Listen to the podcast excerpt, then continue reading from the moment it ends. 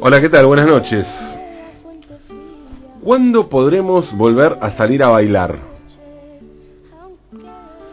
Ya sé, ya sé, ya sé, podría preguntarme por un montón de otras cosas que no podemos hacer en cuarentena y que hoy se nos presenta como lejanas en el tiempo, yo, cuándo volver a haber clases, ¿no? Por ejemplo, cuándo se recuperarán montones de fuentes laborales, muchísimos rubros que hoy se encuentran en suspenso.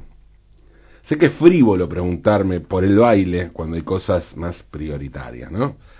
Y es probable que sea precisamente por eso que me lo estoy preguntando.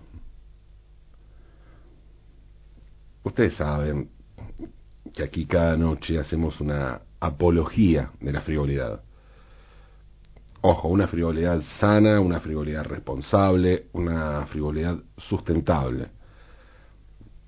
La frivolidad de aceptar que las cosas vitales no son solo aquellas que tienen que ver con el funcionamiento fisiológico. No se trata de aire, agua y solo, sí, sí, está bien, pero también de cantar, de nadar, de broncearse, de pasear. No es solo alimento y abrigo. Se trata de cocina, de ropa, de diseño, de combinación de colores, texturas. En suma, se trata de asumir el costado vital de la frivolidad. Sin exagerar, sin pisar cabezas, sin atropellos, ni sufrimientos de terceras personas, sin cagar a nadie, como debería ser todo en esta vida. Pero asumiendo que el disfrute nos constituye, que el goce, la frivolidad del goce, es tan necesario como respirar. Aclarado esto, vuelvo a lo del comienzo. ¿Cuándo podremos salir, volver a salir a bailar. Ya sé también que hay mucha gente que baila en su casa, que baila por Zoom, que baila y sube escenas bailando en su casa a Instagram TV, ¿no? Facebook Live, ese tipo de cosas. También se puede bailar en el living sin necesidad de mostrárselo al mundo por el puro y frívolo placer de hacerlo. Aunque aclaremos que bailar solo en casa, sin filmarse ni transmitirlo por streaming, resulta mucho menos frívolo que exponerse moviendo el cuerpo al compás de la música ante la cámara, la cámara del celular, ¿no? Sí, el baile se puede hacer igual, lo mismo que un concierto vía streaming, algo que está muy difundido en estos tiempos, pero no es lo mismo un concierto, un recital que el baile. Por supuesto, está la danza que tiene a los bailarines en un escenario y al público en una butaca observando justamente el espectáculo, el ballet, por ejemplo. Eso puede llegar a reproducirse igual que un recital. Seguramente será más sencillo con grupos pequeños de bailarines que con un gran ballet, ¿no? Pero, del mismo modo que son más sencillos los recitales vía streaming cuando son con un par de músicos que cuando se trata de una orquesta sinfónica, ¿no? Es lo mismo. Pero más allá del espectáculo dado, ¿no? Del espectáculo, de la lógica espectáculo público, espectáculo de un lado, público del otro, el baile tiene la particularidad de ser inclusivo. El baile es un ritual. Ir a bailar es asistir a un lugar donde se pasa o se toca música. Y elegir allí pareja para el baile, pareja o parejas. En la noche se puede ir variando, probando, buscando alternativas. Hay lugares más exigentes y otros menos exigentes en cuanto a la calidad de, cómo uno baila, como sucede todo en esta vida, en esta vida, ¿no? Hay sitios específicos de determinados géneros donde hace falta un conocimiento puntual de algunos pasos, Sucede con el tango, con la salsa, con el swing, con el chamamé, con la chacarera. Si no sabes bailar eso, mejor no vayas a esos lugares. Porque la gente va a bailar eso y hay un, estándar que cumplir. Personalmente, una de las mayores asignaturas pendientes de mi vida es aprender a bailar tango. Más me avergüenza decir que no sé bailar, pero no sé bailar. Y eso que durante un año estuve como co-organizador de una milonga. En realidad era un ámbito muy particular, con clases de baile y música en vivo, donde la consigna era que la gente bailara, que se produjera un encuentro entre músicos y bailarines. bailarines, gente que baila. Conozco un poco cierto ambiente de la milonga, porque también me tocó cantar en algunas. Debo confesar que me encanta. Como músico, como cantor, una de las mayores gratitudes que puede generarme el público como respuesta a lo que hago es el baile. El baile es algo liberador del cuerpo, un cuerpo entregado a la música, como la risa. ¿sí? El baile es algo que no se puede intelectualizar ni caretear. Si no te gusta, no bailas. Si no te causa gracia, no te reís. Después, qué sé yo, otro, pues decir, sí, a mí en realidad me llegó intelectualizar y el drama tiene eso. Pero el baile y la risa no se caretea. Es el cuerpo que se expresa sin preguntarle nada a la razón. Cuando estoy cantando y hay gente bailando o dispuesta a bailar, hay algo de contacto corporal en ese compromiso con la música en función del cuerpo de la otra persona. Sobre todo cuando no estoy con una orquesta o con un grupo más o menos grande que lleve el ritmo. O ni hablar de percusión, por ejemplo. ¿no? Cuando la cosa depende exclusivamente de mí y del músico que me acompaña. Me tocó cantar con grupos de rock, hacer cumbia, reggae, que la gente baile, pero allí el ritmo lo llevaba la banda. Eh, bata, bajo, tal la bata del bajo ya se arma el asunto. Por eso la particularidad del tango, ¿no? Una música bailable sin percusión.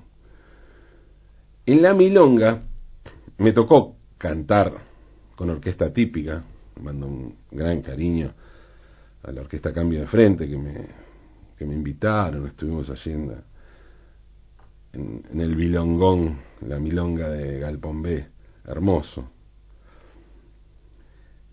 vi una pista llena y la gente bailando con la orquesta, impresionante. Pero yo era solo el cantor, uno más en la orquesta. La cadencia, lo que movía esos cuerpos era el piano, el contrabajo y la fila de bandoneones, básicamente. Una de las cosas más increíbles que me pasó en las milongas fue haber ido a tocar en dúo junto a Rafael Varela, él en la guitarra y yo como cantor. Ahí sí es difícil hacer que la gente baile por supuesto tiene que haber un ambiente especial en la milonga, ¿no? Tiene que ser gente que sepa que no solo se puede bailar con los discos de Troilo, de Pugliese, de Arienzo, ¿no? Abierta a otras propuestas. Recuerdo un martes a la noche, hace cinco años, con Rafa en la milonga Ventanita de Arrabal, en Rivadavia, casi, Alma, casi Medrano, en Almagro, escalera, primer piso. Las veces que nos llamaron para tocar en Milongas con Rafa no fraseamos tanto, íbamos más derechito, ¿no? Para que la gente no pierda el ritmo. Y la gente lo agradece. Casi todo, casi tanto como nosotros agradecemos que bailen. Se trata de un pacto no dicho, de un mutuo acuerdo de convivencia que bien ejercido solo puede desembocar en el placer, en un hermoso rato compartido. Aquella noche en Ventanita de Arrabal arrancamos con un par de tangos clásicos, seguimos con un par más contemporáneos, me acuerdo. Hacíamos unos bluses de boedo de Tapa Rubín y ese quien es de Hacho Stoll. Y metemos también un par nuestros. Fuimos de a poco, ¿no? Todos esos eran tangos. No clásicos, no tangos contemporáneos, pero tangos, ritmo de tango hasta que llegamos al punto que podía dividir agua, punto que podía armar quilombo en la milonga. E hicimos una versión tanguera de Ya no sos igual de dos minutos, un tema que a mí siempre me pareció un tango. Un tema que además hablaba de mi ciudad natal, de mi barrio, Valentina Alcina. La gente salió a la pista y hasta un par de parejas cantaron en voz baja el tema mientras bailaban y sonreían. Fue un momento increíble que me generó un orgullo que un poco, la verdad, me compensa la vergüenza que me genera no saber bailar el tango. Porque el tango tiene eso. Hay que saber bailarlo. ¿Sí? Tenés que saber bailar tango, si no, no vayas a, a bailar tango. Claro que también sobre esto hay gente que piensa distinto, lo piensa de otro modo. Cristian Castelo, el Cholo, el Cholo Castelo, es uno de los cantores más histriónicos y carismáticos que conozco, además es un grandísimo cantor, pero tiene un decir, un fraseo hermoso. Es un frontman del tango, un tipo divino. El Cholo es el cantor de Quiero 24, una banda de tango canción siglo XXI, lo escuchamos seguido aquí en el programa, que acaba de cumplir 15 años. Quiero 24 y les mando un beso enorme y un feliz cumpleaños.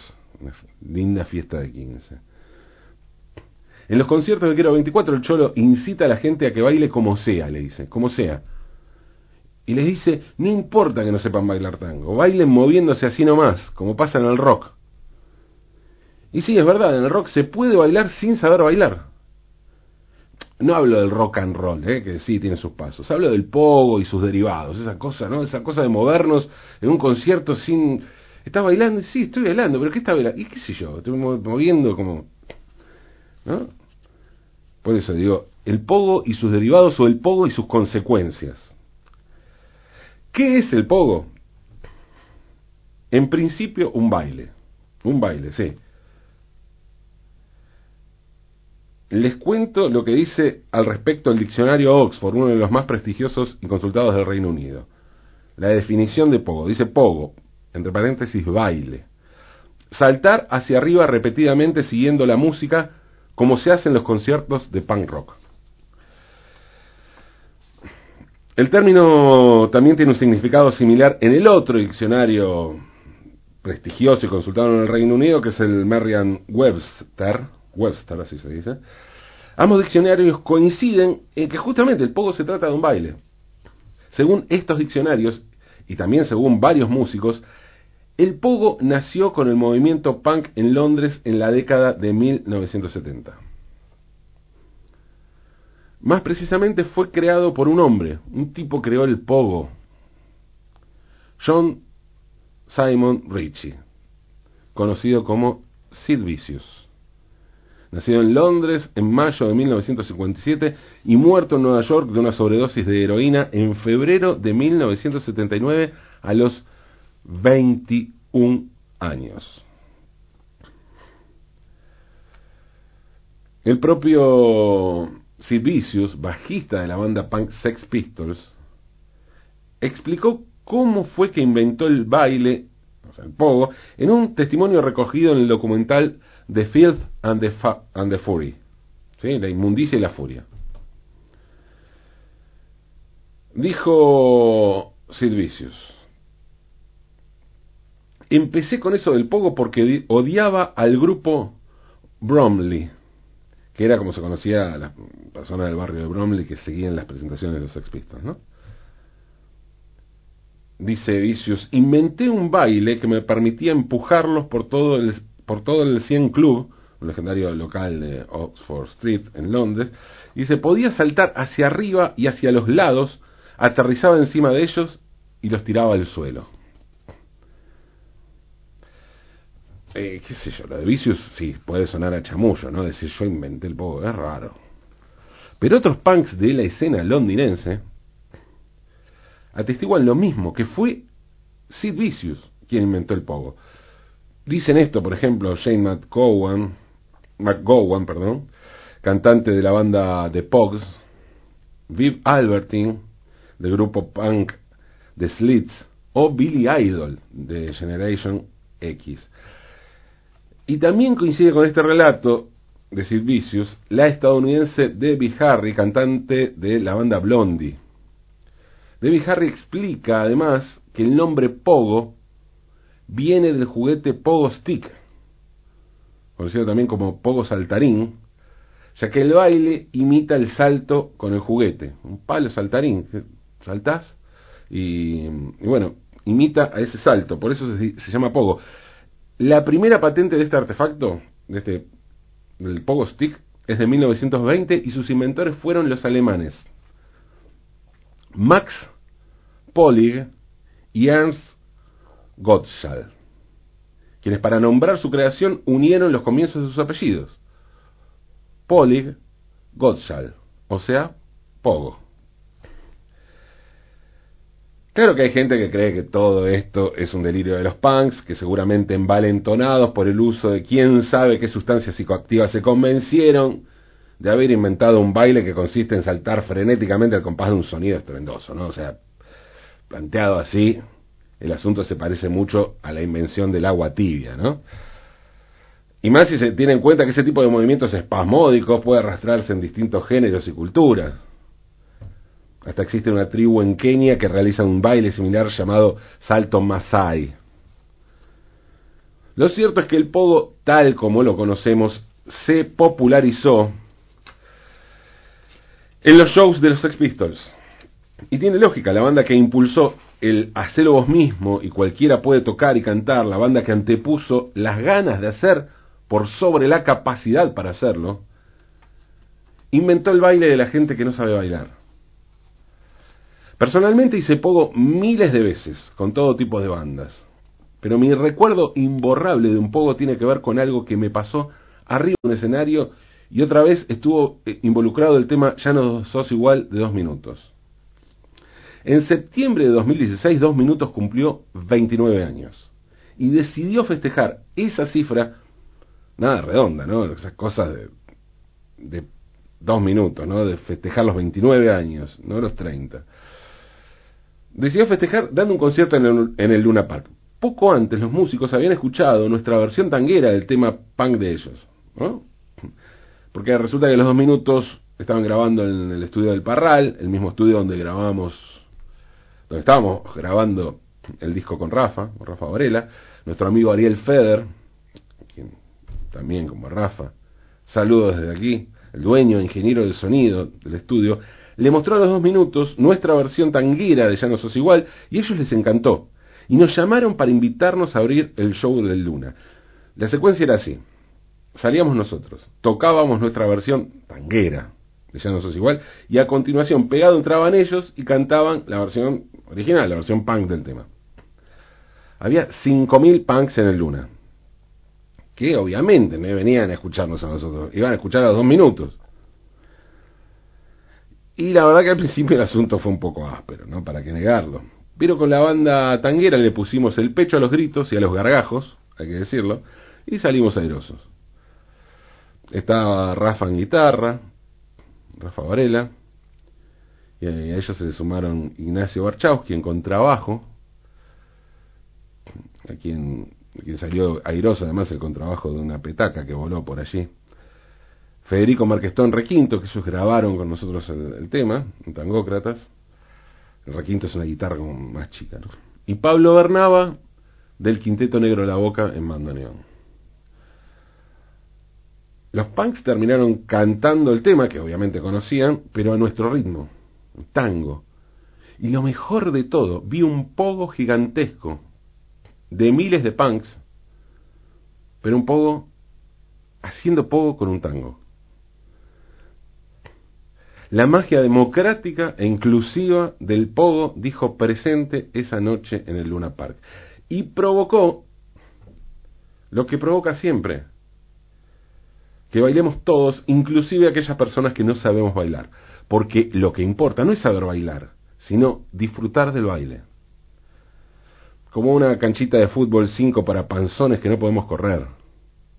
Igual, el pogo es un placer universal que nos recuerda que el baile es esencial aún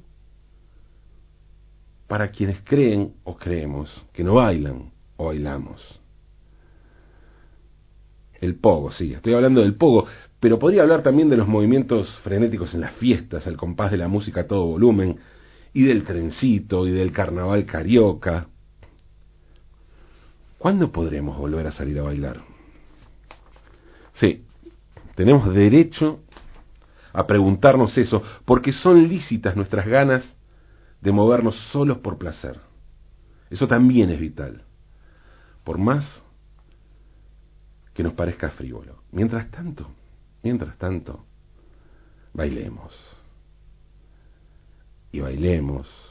E imaginemos siempre que volvemos a bailar